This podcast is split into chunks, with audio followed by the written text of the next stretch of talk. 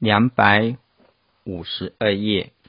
所以，莫不自然己心，没有不将自己的天理良心给污染，污染了自信，就会蒙蔽了天理，那就大大的对不起老母娘。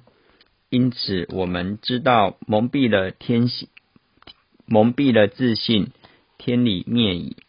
所以会丧尽天良，会灭掉天理，不能怨天尤人，全部要由自己去承担，由自己去负责。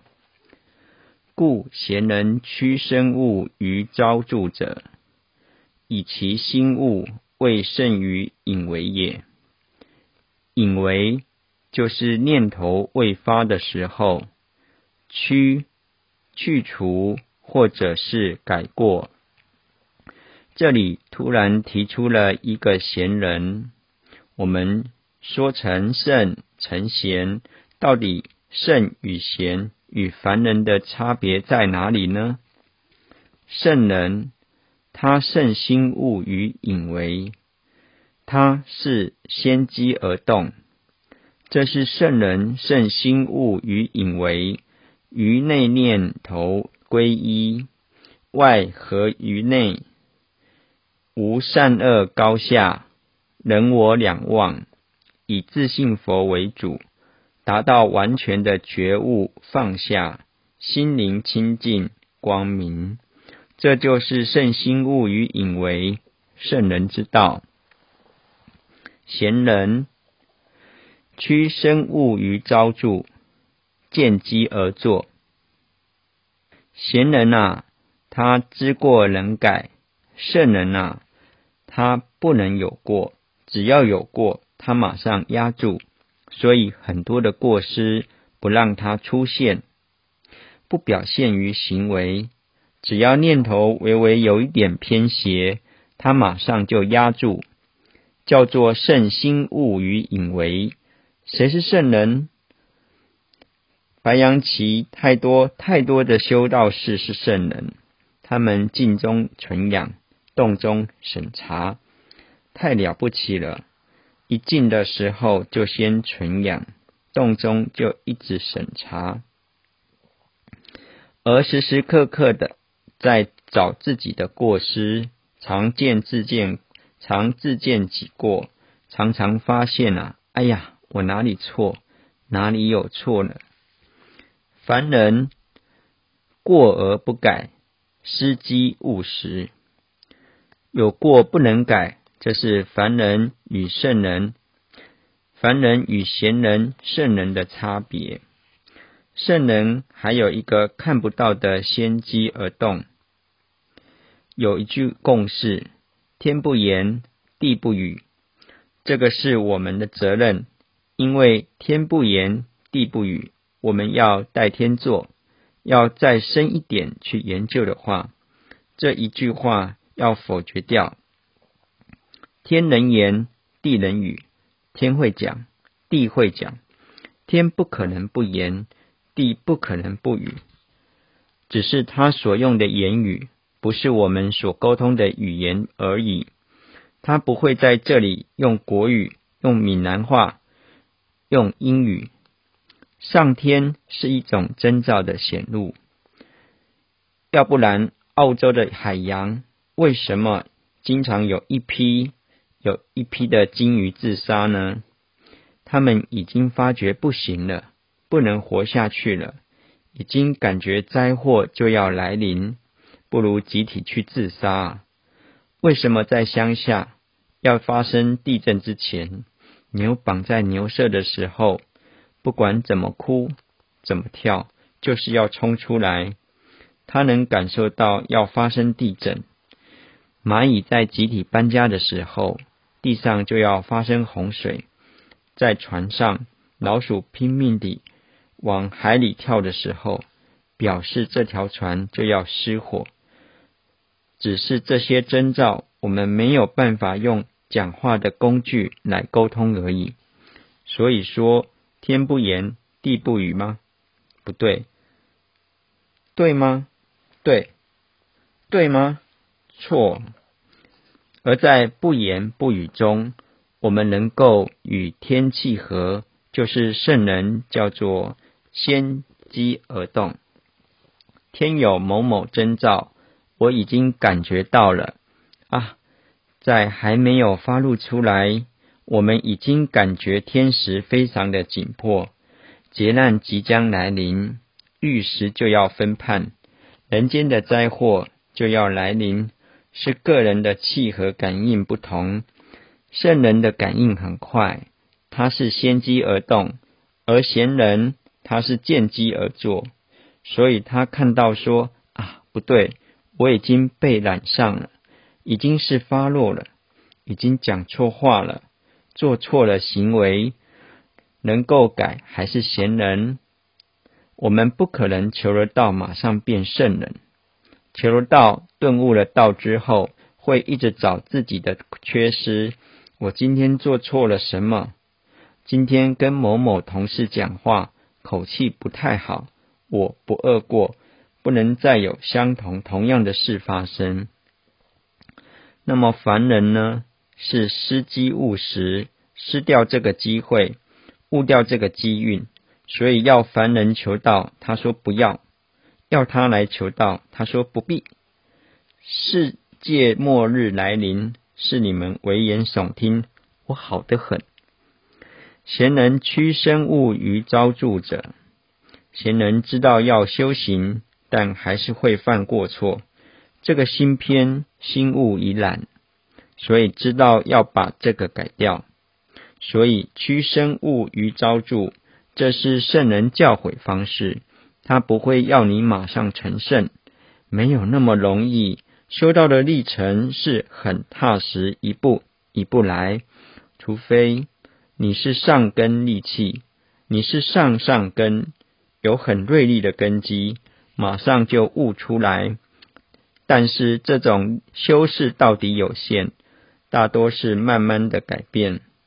故贤人屈生物于招著者，以其生物。为胜于隐藏，因为心物为胜于隐为。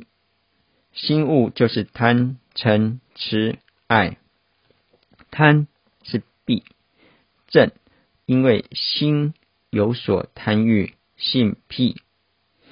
戒贪欲，则福性癖为正矣。嗔是色阳。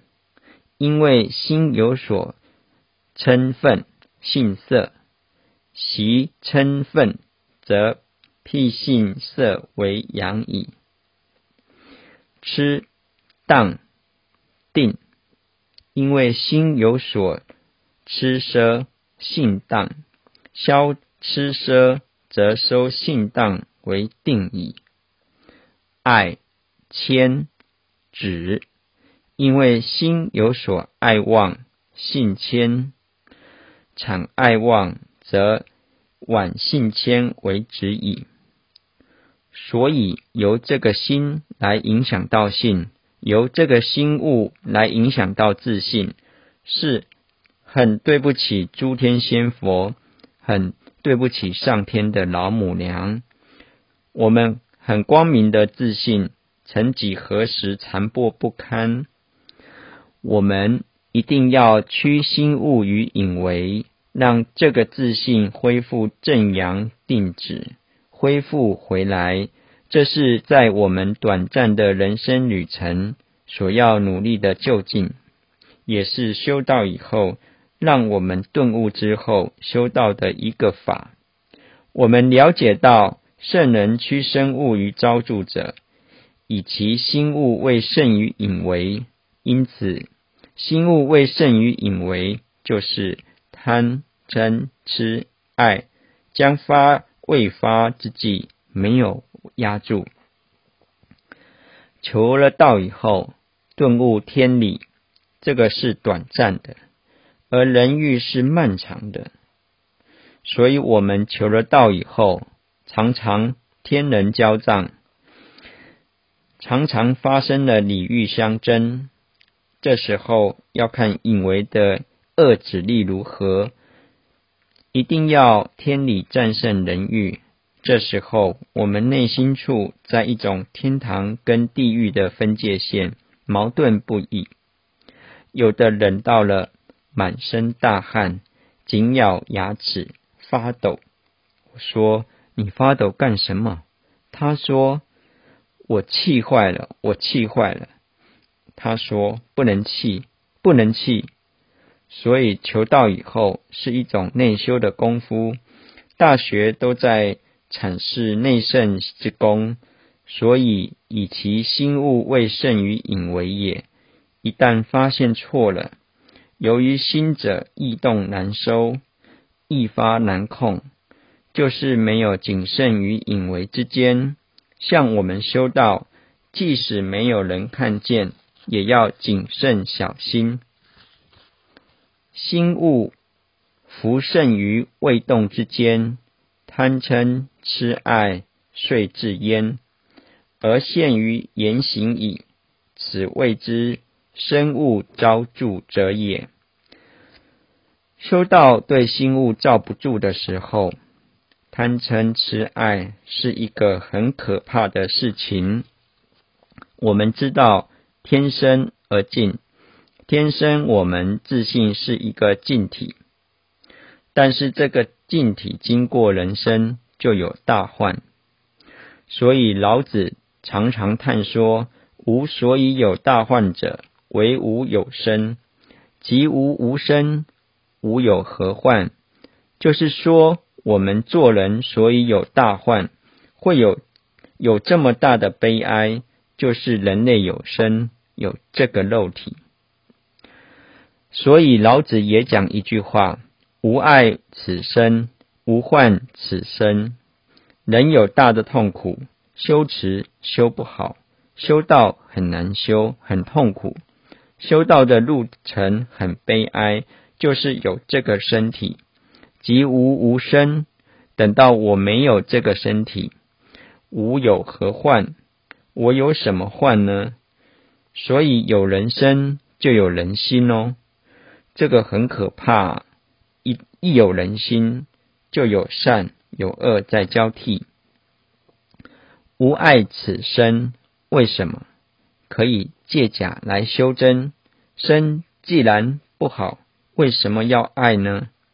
因为要借假来修身，要借假来修真。没有这个假体又不行，所以借假体来修心性。无患此身。就是有身勿招住，心物浮盛未动之间，这个浮就是不，未动就是隐为之时，将动未动之时，这是圣人的呼吁，说各位前贤修道修心哦，这个心物如果不小心不压住的话，遂自焉，遂就是立即。马上，智火很旺盛，就是马上要燃烧。这是圣人真正要讲的心法所在。修心养性，这个心不是心脏的心，而是心念会跑出来的这个心，偏偏就会心猿意马，偏偏这个心就压不住。人心很可怕，人心最险。有的人说江湖险，人心更险，所以这个世界是新的世界，人生是新的人生。一念善天堂，一念恶地狱。这个心可以把人生变得非常光明，心坏可以把世界变得非常悲哀。修道要把心平衡，尽量去度世，要帮助去帮助孤儿院。如果能够去度世，会活得更踏实。如果一所孤儿院给他负责的话，他会为这所孤儿院的孩子活下去。我不能生气哦，我不能生病哦，我不能死哦，因为有这么一群孤儿需要我去照顾，需要我去救助。我们也不能生病啊。因为每天晚上都有班，我不能对不起任何一个班。这个班不一定就有人成佛、成菩萨，但每天就是很踏实的活下来，人生从此就发露了光芒。在道中有一句：“身体已经不是自己的，是公物，要爱惜公物。”真的很有意思，要多多爱惜公物，这是事实。因为一定有很多人需要，你也不能损伤，也不能怎么样。这是一个公物，这是一个法器。如果以佛的角度来讲，是法器，是法的工具，必须是完美的，是超然的。人啊，代表是公物，是法器。修道人自杀的话，是毁掉这个法器，回去很难交代的。你把这个法器损伤了、毁灭了，哇！修道走自杀的路，这个怎么修啊？故法器必须要完整无缺的，很超然，所以一定要慎心物于未动之间。如果不慎的话，不小心的话。马上就贪嗔痴爱表露出来，而陷于言行，此谓之生物招助者也。这就是生物招助行为，已让人看出来了。原原本心想什么，别人不知道。招助就是很容易表现在言行举止中，故趋生物者。即曰决心缘也，所以贤人无法像圣人一样起心动念，马上就发觉到，只是在言行举止中发现，这还不会太晚。知错马上能收敛自己，然而心是缘，意是马，心者意动难收，怕愤使意，克终难。所以能驱除生物，一生清净，就能觉心源。心源就是道心显现。心者易动，生恐易情中泄。生恐使情中泄，是病焉，则生物复招注矣。世人胜心物，屈生物。最初非常的勤奋用功，但日子久了便懈怠不精进，故女主感叹：懈怠正是修行的大敌，不自觉地叫一声病焉。病焉正是生物招助，一些坏毛病又死灰复燃的表现在言语举止间。如此可见，如果一个人如果能够始终如一，保持着纯洁的道心及道念，而不被心物、生物所侵占，便能觉悟灵明的本来面目。如能始终决心，则亦渐趋于觉性矣，及其成功一也。如果受到旁边人的鼓励，每一般都跟得上。故前人常讲，听一次班可以三天不发脾气，一星期听三次，久而久之，脾气便不知跑到哪里去。这样慢慢就能觉性。如能有始有终的保持这清净的道心，用这种勇于改过的精进功夫，也能渐渐接近光明自信。恢复我们原名自信，此谓物不革，不可以治其知。总之，心里的贪嗔痴爱没有革除，心外的生物没有驱除，就无法发挥良知良能。由此段贤人成道的境界来看，可见心物的可怕。心物欲。如无法隔除净境，是无法治良知，达到止于至善之地。后学就学习到两百六十二页。